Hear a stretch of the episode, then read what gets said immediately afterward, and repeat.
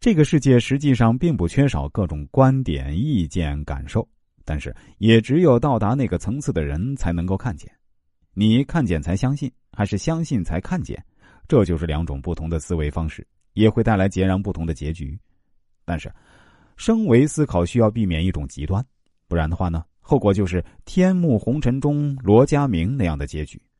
叶子农的见路不走，实际上是一种实事求是、不耍花招。阳谋的玩法，而罗家明的见路不走，他自己却理解为非脱颖而出不可，非与众不同不可，非要升为到高人的境地不可，非生思维不可，最后呢，落得一个失败的下场。后来啊，叶子农解释说，因为罗家明只是放大了自己愿意相信的，缩小了自己看不见的，所以方得此下场。就是说，罗家明还没有资格升维思考到能够掌控世界格局的能力，预见到苏联的解散。话说回来，其实普通人根本达不到这种升维思考的程度。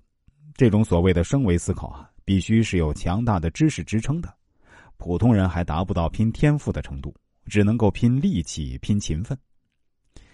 拼多多的黄峥与段永平一起去参加过巴菲特午餐。后来啊，黄峥就说：“巴菲特教给他们的道理啊，其实很简单，就是相信简单和常识的力量。看到没？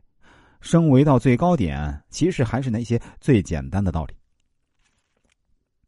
一位诺贝尔获奖者呢，就曾经说过，他觉得最有用的那些道理呢，其实是幼儿园老师教的。细思极恐。黄峥后来的事儿，我们都知道了，可谓是开发了另外一个新大陆的感觉。其实呢，有一个群体很希望能以极低、极低、极低的价格买到呃极好、极好、极好的东西。我们现在看来啊，这样的思考方式或许是个笑话，但最后我们发现，这个群体居然有三亿人之多，相信很多人都惊呆了。那么，应该如何实现降维打击呢？雷军告诉我们：站到很高的地方思考，然后往下面扔石头，你就成功了。这就是降维打击。然后啊，在手机领域呢，雷军就站到很高的地方，在玩饥饿营销。还能想起的人应该都知道，那时候啊，某牌的手机第一款呢，居然是很难抢到的。他的降维打击就是通过线上直接链接消费者，推手机下山。其实啊，跟升维思考一样，普通人会受自己知识、了解到的信息、掌握到的技术以及本身状态的影响。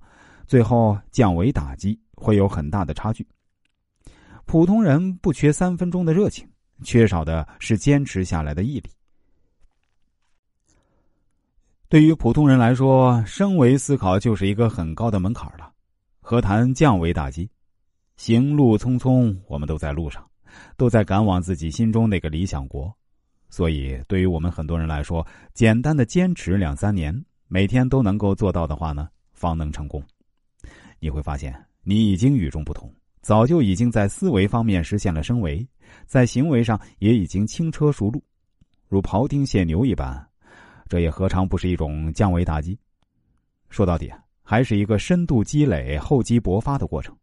在理论上，其实也是有支撑的。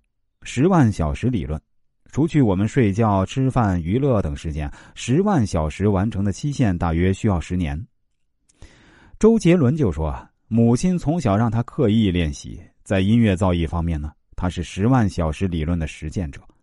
说到底啊，普通人轮不到拼天赋，没有一定的积累，根本达不到升维思考、降维打击。